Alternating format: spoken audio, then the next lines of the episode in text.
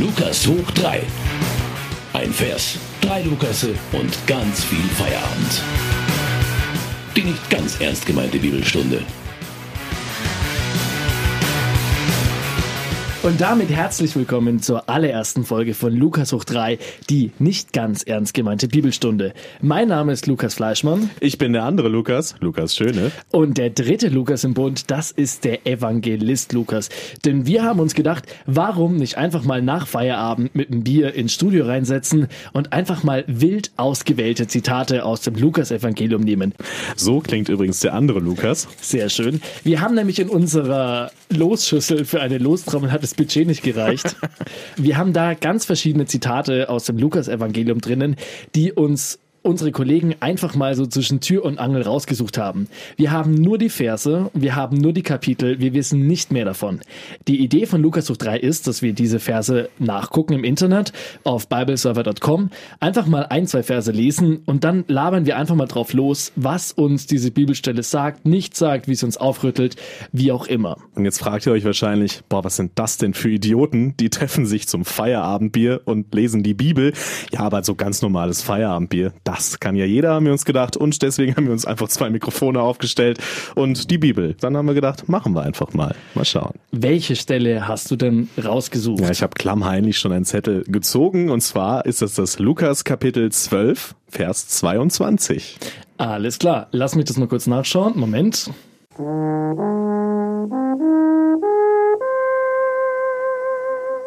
Okay, also pass auf, die Überschrift finde ich schon mal nicht schlecht, denn die heißt von der rechten Sorge. Ich lese mal vor, was da jetzt steht.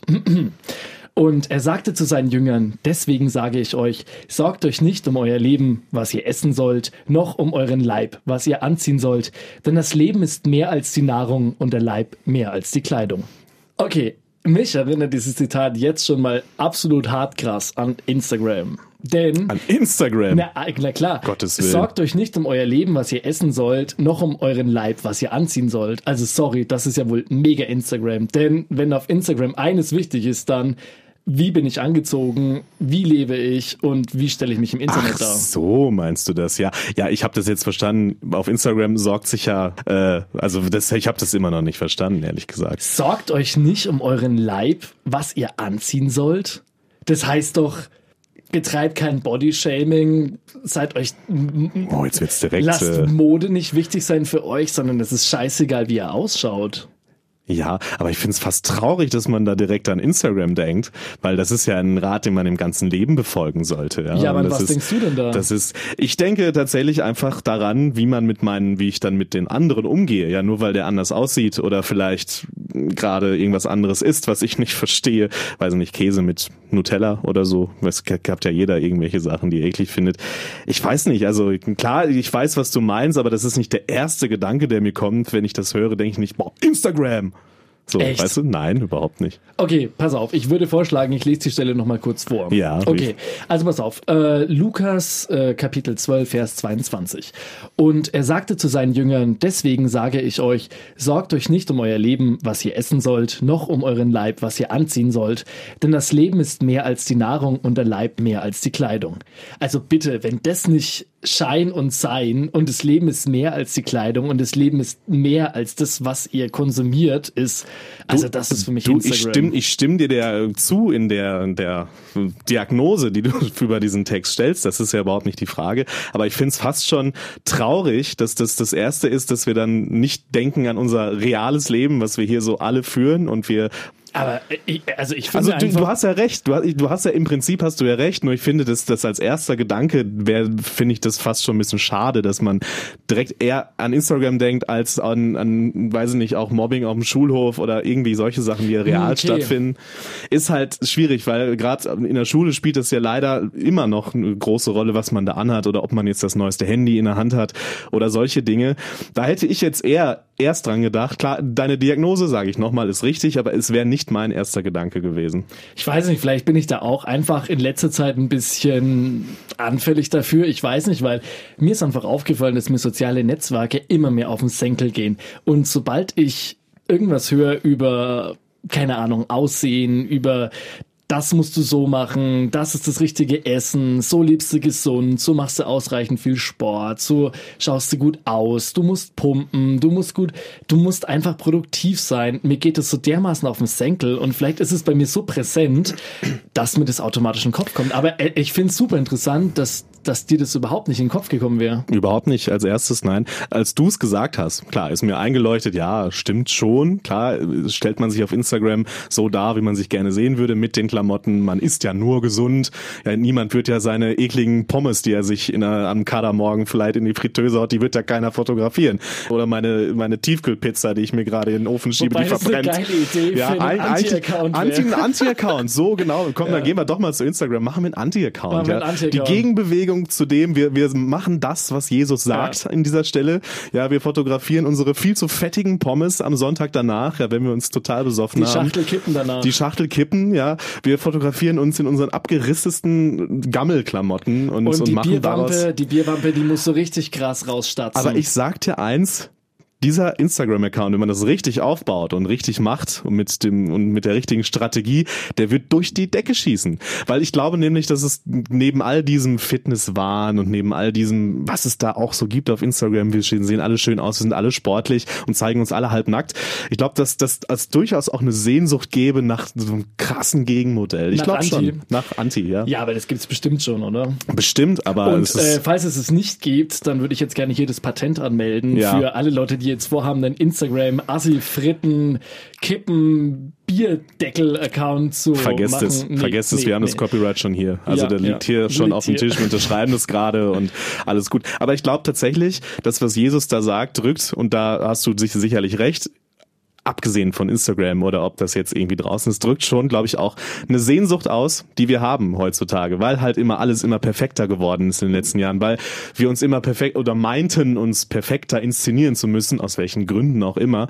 Und Jesus sagt so, Leute, entspannt euch mal, ja, und seid doch einfach wie ihr seid und das ist gut so. Egal was ihr anhabt, egal was ihr esst, ist doch scheißegal. Aber die Frage ist doch, die man sich vielleicht stellen sollte, ähm, ist es wirklich so, dass es heutzutage so schlimm geworden ist? Oder war es vielleicht früher genauso? Man hat es nur nicht so omnipräsent mitbekommen, weil es eben durch Medien nicht so verbreitet wurde. Also Ich glaube einfach, dass es schon auf jeden Fall schlimmer geworden ist. Dass es mehr zu einem Massenphänomen geworden ist. Klar gab es irgendwie Aber Mobbing woran immer machst du schon. das fest? Ich, ja, ich, ich könnte jetzt eine soziologische Studie erheben, ist gerade schlecht, äh, ich komme hier nicht schlecht weg, mein Bier ist auch noch nicht leer. Ja, blöd. aber ich, das, ich, das ist ein Gefühl, natürlich ist es ein Gefühl, aber ich glaube schon, dadurch, dass die sozialen Medien halt ein Massenphänomen sind und mehr Leute sich vernetzen und man mehr denn je sieht, was andere so tun und andere so machen, glaube ich schon, dass man sich heutzutage mehr mit anderen vergleicht, als man es früher gemacht hat. Okay, du pass mal auf. Ich würde sagen, wir schauen einfach mal nach, wie es weitergeht. Denn Okay, vielleicht hat das- Jesus auch schon Instagram benutzt. Das ist die gute Frage, denn das solltet ihr vielleicht noch wissen. Die Idee dahinter ist nämlich, dass wir die Bibelzitate vorlesen und dann irgendwann nach der Hälfte ungefähr so circa sagen, wie es weitergeht. Das heißt, ich fange jetzt nochmal mit dem Vers 22 an und gehe dann weiter.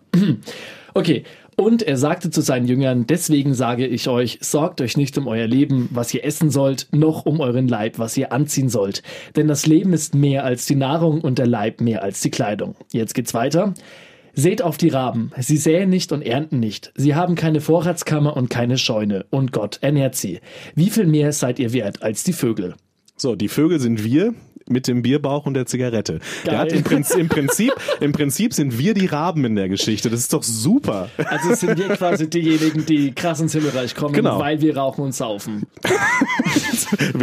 Das wird uns jetzt sehr einfach machen natürlich jetzt. Aber im Prinzip glaube ich genau das schon. Weil nicht die, nur weil du jetzt irgendwie ganz viel Sport machst und dich vegan ernährst und äh, diesen Lifestyle lebst, der auf Instagram ja vielleicht irgendwie äh, das, das Ideal ist. Aber ich glaube, er sagt genau das, äh, ein anderer Account, der genau Menschen zeigt, wie sie nun mal sind. Ja, jeder von uns, wenn er samstags einen über den Durst getrunken hat, liegt sonntags in der Ecke, schaut Serien, haut sich eine Pizza rein. Jeder, der abends auch von der Arbeit kommt, das muss ja nicht unbedingt immer nur mit Saufen sein, ist, liegt ja auch auf der Couch in seiner wahrscheinlich fleckigen Jogginghose, wo noch die Chipsreste von gestern Abend drin hängen. Ja, und das ist genauso okay. Aber ja. du hast einen großen Fehler in deiner Argumentation. um Gottes Willen, jetzt werde ich entlarvt. Ja, und nämlich der große Fehler deiner Argumentation ist, du tust so, als wärst du immer mit dir im Reinen, dass du das so tust. Und ich unterstelle dir jetzt mal, du bist es nicht. Ich unterstelle dir jetzt mal, dass du ganz oft auch so Momente hast, wo du dir denkst, mein Gott, wäre ich jetzt gerne durchtrainiert, wäre ich jetzt gerne schön, wäre ich jetzt gerne das und das und das. Das ist unbestritten so. Und deswegen sind wir nämlich nicht die Raben. Denn Jesus sagt ja, ihnen ist es scheißegal, wie sie ausschauen. Sagt Denn, er das? Naja, sie, er sagt, seht auf die Raben, sie säen nicht und ernten nicht, sie haben keine Vorratskammer und keine Scheune und Gott ernährt sie. Wie viel mehr seid ihr wert als die Vögel? Also das ist für mich, das impliziert für mich, dass sich die Raben da keine Gedanken drüber machen, weil sie sich auf Gottes Hilfe verlassen. Ich, also ich glaube nicht, also ich lese da nicht raus, dass es ihnen scheißegal ist. Also das glaube ich, das glaube ich nicht. Du hast schon recht, natürlich wünscht man sich da immer irgendwie, dass, dass man ein bisschen sportlicher ist, dass man vielleicht mal weiß ich nicht, äh, ein Schnitzel weniger isst in der Woche oder keine Ahnung. Aber ich glaube, dass, dass er das auch gar nicht sagen will. Ich glaube, dass er sagt, es ist okay, dass du nicht so bist, wie die anderen dir suggerieren, so musst du leben. Ja, das, ich glaube, dass, dass das gar nicht gemeint ist, dass den Raben das scheißegal ist, weil sie auf Gott vertrauen. Ich glaube einfach, dass er das einfach als so, das sind die Raben und hier sind die Leute, die, die sich gut ernähren, gut anziehen. Aber bitte vergleicht es nicht miteinander. Beides ist gleich viel wert. Ja, jeder, und, aber ich glaube halt auch andersrum, dass Leute, die sich selbst optimieren, die die jeden Tag Sport machen, die jeden Tag sich gesund ernähren, dass die auch schon mal denken, boah, ich würde jetzt schon auch gerne echt mal wieder eine Pizza essen. Aber kann ich nicht, weil ich muss morgen auf Instagram posten. Ich muss ja fit sein. Ich glaube, dass die sich das andersrum, glaube ich, genauso wünschen, auch mal in einer fleckigen Jogginghose sich sonntags eine Pizza reinhauen zu können. Also ich glaube schon, dass die sich dass die vielleicht einen höheren Selbstwert haben? Oder haben sie vielleicht Glaub einen niedrigeren Selbstwert? Glaubst du, dass die glücklicher sind als jemand, der das nicht macht? Ich glaube im Gegenteil fast. Ja, ja also wobei, ja, st ja, st ständig irgendwie in dieser, in diesem Hamsterrad, nenn ich es mal, drin zu sein. Ja, boah, und jetzt morgen wieder, muss ich wieder das nächste Foto, wo ich total fit aussehe, posten. Ich muss ja gesund leben. Ich glaube, dass das einen auch ziemlich nervt und dass das ziemlich an die Substanz okay. gehen kann, gut, ehrlich gesagt. Ich meine, gut, du hast schon einen Punkt getroffen getroffen, weil ähm, ich kenne es halt bei mir aus meinem eigenen Umfeld. Ich habe halt echt viele Leute bei mir im direkten Umfeld, die halt krasse Fitnessgeher sind und das geht mir so tierisch auf den Sack, weil das so dermaßen ähm, das Leben von denen bestimmt. Ich finde es total verrückt. Also, wenn dann Leute sagen, ja, ich kann heute Abend nicht mitkommen, weil ich muss ins Fitness. Es ist ja okay, die können Klar, das ja machen. Natürlich. Und wenn die sich damit wohlfühlen, ist es doch alles voll in Ordnung. Und wenn die sich für Dienstagabend vorgenommen haben, dass das der Sportabend ist, dann, mein Gott, das ist ja das Schönste überhaupt.